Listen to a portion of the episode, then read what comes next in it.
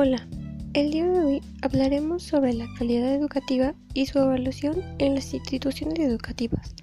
Para quienes no me conocen, soy Jocelyn Manzano, estudiante del octavo cuatrimestre de Pedagogía en la Universidad de Insurgentes, para evaluación de instituciones educativas.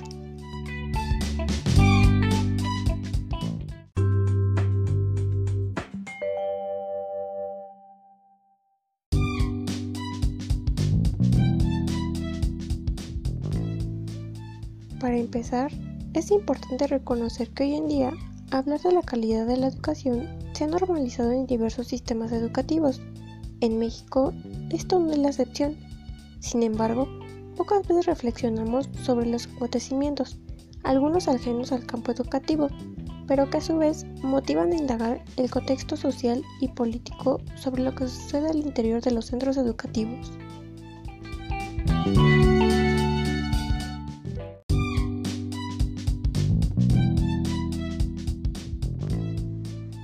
Bueno, y para comenzar a indagar más sobre este tema, la primera pregunta que tenemos, ¿qué significa la calidad educativa? Según la definición del INE, la calidad del sistema educativo es la cualidad que resulta de la integración de las dimensiones de pertinencia, relevancia, eficacia interna, eficacia externa, impacto, suficiencia, eficiencia y equidad. Asimismo nos preguntamos, ¿cómo es un sistema educativo de calidad? Bueno, en concreto, el INE sostiene que un sistema educativo de calidad es aquel que contiene o establece un currículo adecuado a las necesidades individuales de los alumnos y a las de la sociedad, no solo para tener una mayor productividad económica, sino también la democracia política, el respeto a los derechos humanos, el desarrollo de la ciencia, el cuidado del ambiente y la preservación y asimismo el enriquecimiento de la diversidad cultural.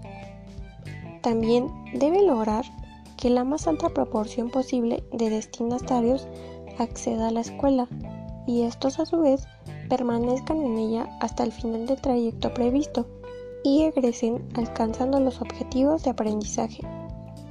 También se trata de conseguir que los aprendizajes logrados por los alumnos sean asimilados en forma duradera y estos den lugar a comportamientos sociales sustentados en valores y respeto a las personas, quien posteriormente así podrá alcanzar un desarrollo pleno en los diversos roles que éste habrá de desempeñar.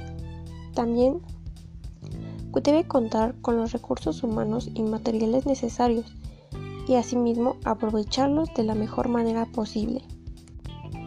También se debe de considerar la desigualdad de la situación de alumnos y familias, de las comunidades en las que viven y de las escuelas mismas, y ofrecer apoyos especiales a quienes lo requieran, para que los objetivos educativos sean alcanzados por el mayor número posible.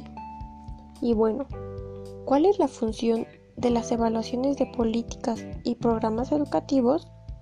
Bueno, la función de las evaluaciones de políticas y programas educativos es de dos vías, comprensiva y de mejora. Con la primera se busca incrementar la comprensión del problema público que dio origen a la política en cuestión, así como el conocimiento sobre la complejidad de la implementación de la acción pública con la se busca identificar los vacíos, avances y áreas de oportunidad en la concepción, naturaleza, diseño, gestión, procesos y resultados de la política, con el objetivo de plantear rutas factibles de mejora que estos contribuyan a garantizar el derecho a una educación de calidad para todos. Asimismo, nos planteamos la siguiente pregunta. ¿Cuál es la ruta para realizar evaluaciones de políticas y programas educativos? El desarrollo de las evaluaciones de políticas y programas del INE consta de siete fases para su ejecución. 1. Caracterización de la acción pública. 2. Diseño metodológico de la evaluación. 3. Elaboración de instrumentos para recolectar información. 4. Levantamiento de datos. 5. Procesamiento y análisis de información. 6. Elaboración de informe final. 7. Difusión de los resultados de las evaluaciones.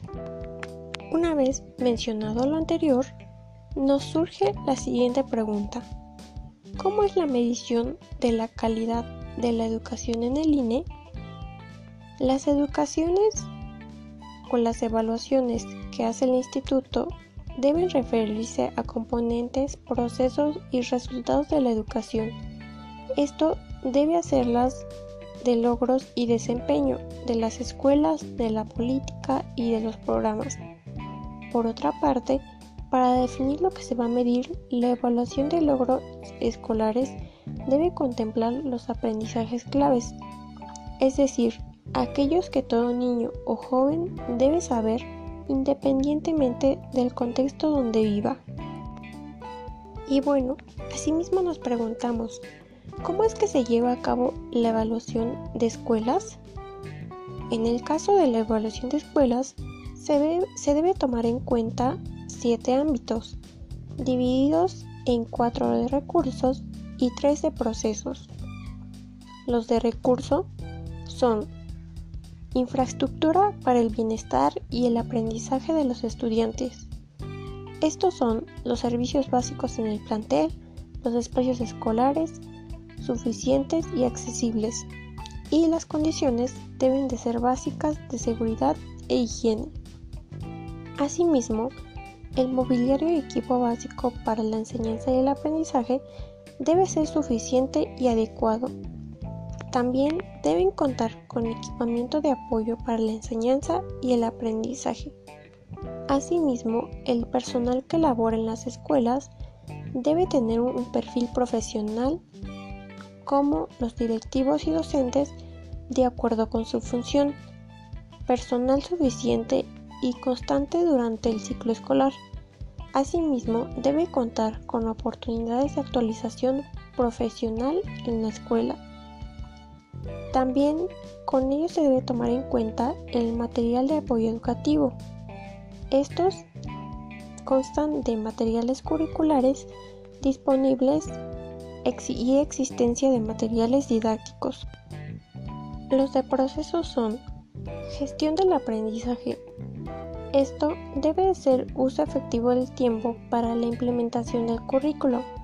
La práctica docente debe estar orientada al aprendizaje y debe tener estrategias de seguimiento y apoyo a la práctica docente y a los estudiantes. Asimismo, la organización escolar debe tener existencia de trabajo colegiado como una visión común de los docentes sobre la escuela Asimismo, debe haber participación de los padres de familia, de las prácticas de disciplina que respeten los derechos de los estudiantes y el manejo pacífico de los conflictos. También, con ello se toma en cuenta la convivencia escolar para el desarrollo personal y social. Esto es la relación armónica, el respeto, la confianza, la seguridad, debe haber entre los estudiantes.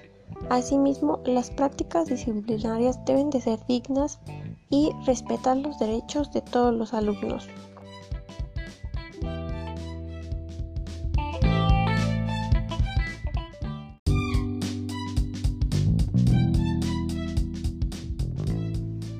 En resumen, podemos decir que se confirma que la realización de las evaluaciones de políticas y programas educativos es indispensable para la construcción de las directrices, ya que se requieren valoraciones integrales del actuar gubernamental y recomendaciones de política con el mismo carácter.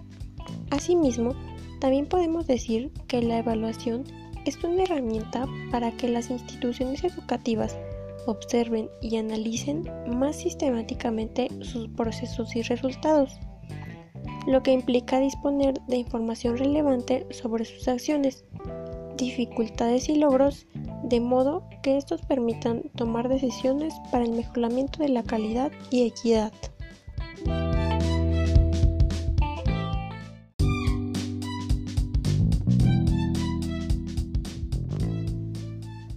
Gracias por escuchar este podcast. Espero que esta experiencia de aprendizaje sea de tu total agrado y logre inspirarlos en cómo podemos lograr una buena calidad educativa y el trabajo que conlleva realizar la evaluación en las instituciones educativas. Hasta la próxima.